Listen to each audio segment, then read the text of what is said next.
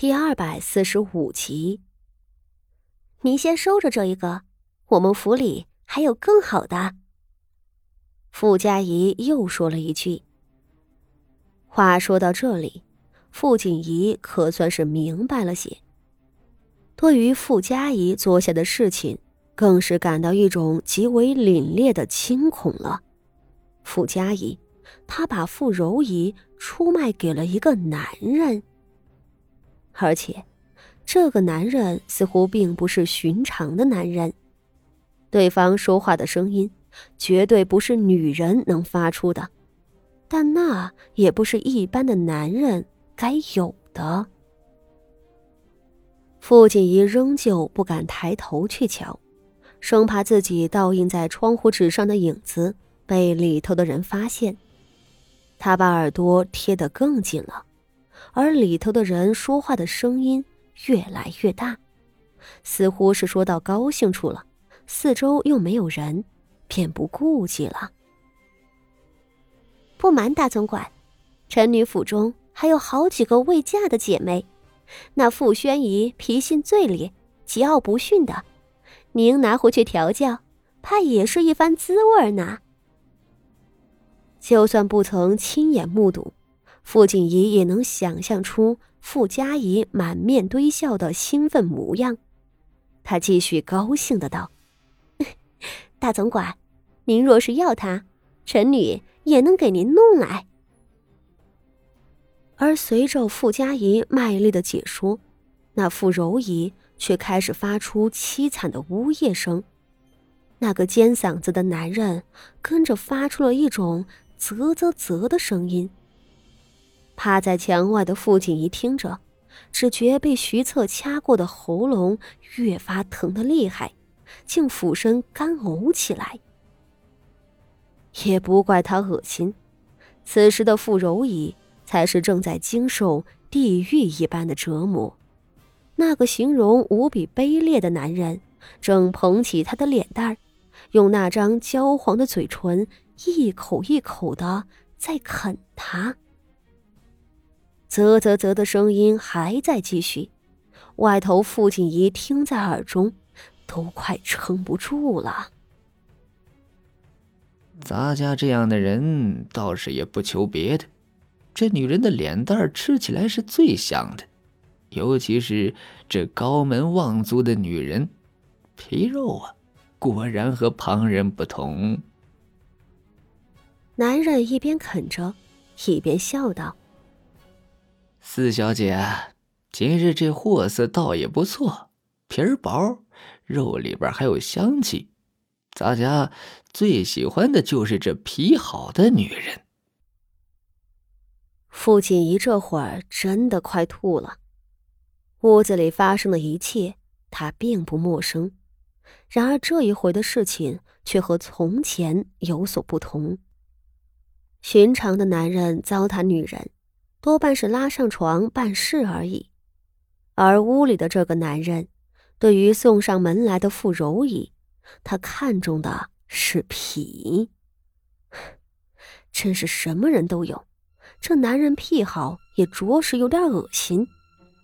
哎，等等，脑子里突的有一线亮光闪过，在短暂的惊愕之后，傅锦仪似乎有些明白了。他想，他明白了这屋子里那个男人的身份。尖细的嗓子，喜欢舔女人的皮肉。傅家仪称他为大总管，而且他姓梁。对，就是他。傅锦仪的手指开始颤抖，他知道了，这个人就是圣上身侧位比宰相、权势熏天的人。皇城总管太监梁敬忠，难怪呀，这男人的言行如此古怪，原来是个没根的人。巨大的惊骇和恐惧同时充斥在傅锦仪的脑海，他感觉自己的气血都在往上涌。他不敢想象，傅柔仪此时正在经历着什么样的痛苦。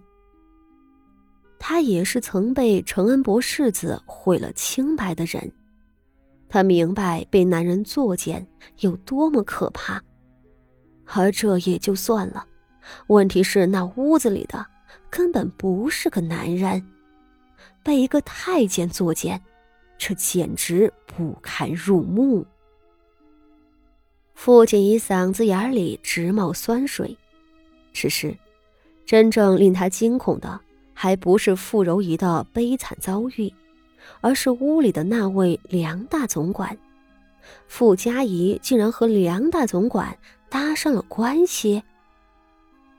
若傅锦仪没有记错，这个梁总管是圣上的心腹，常伴圣上左右，插手朝政，结党营私，朝中重臣们都要让他三分。傅家仪为什么会攀上这么一个人？权宦这种人物多半存在于年迈无力或者生性昏庸的皇帝身边，圣上显然属于前者。拖着病痛的身躯，勉强支撑这个国家的圣上，眼睁睁的看着自己的儿子们互相厮杀，自己这个所谓的父亲。早已变成儿子们眼中碍眼的拦路石，恨不得立即将他掀翻后，自个儿坐上皇位才好。可怜的圣上，他除了信任自己身边这些跟随了大半辈子的太监之外，他还能信任谁呢？这样的境况，才会生出梁敬忠一类奴才身份。却能凌驾于众臣之上的权宦，只是，就算是被圣上视作心腹的梁敬忠，此人其实也是暗怀鬼胎的。在傅锦仪攀附上皇后之前，他只是听说过梁敬忠的威名，并未真正的了解他。但随着傅家成为太子党羽。他也即将嫁入晋国公府，太子党内的几位重臣向他的父亲傅守仁透露了一些必须知道的消息，其中就包括梁敬忠。